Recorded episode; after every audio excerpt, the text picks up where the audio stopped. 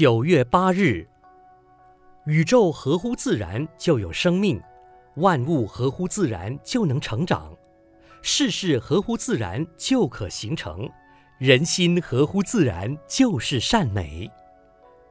人世间本来就是一个靠包装的世界，天地包装了万物，繁荣时髦包装了都市，一个人的语言要用许多美丽的词汇来包装。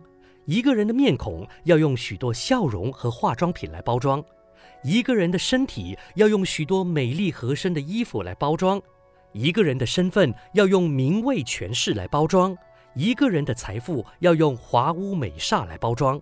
所以这世间怎么可以不重视包装呢？包装，包装，整个社会人生到处都要包装。其实我们的社会也不一定要用外在的东西来包装。我们也可以从精神上来包装自己。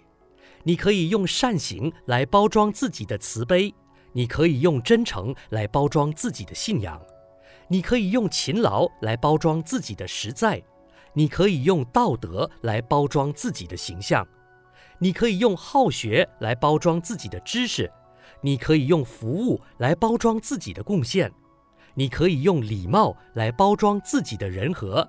你可以用施舍来包装自己的人缘。世间需要包装，但人生不能过度包装。真实自然就是最好的包装。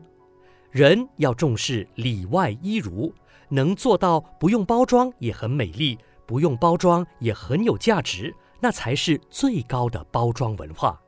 文思修，我们不一定要用外在的东西来包装。我们也可以从精神上来包装自己。每日同一时段与您相约有声书香。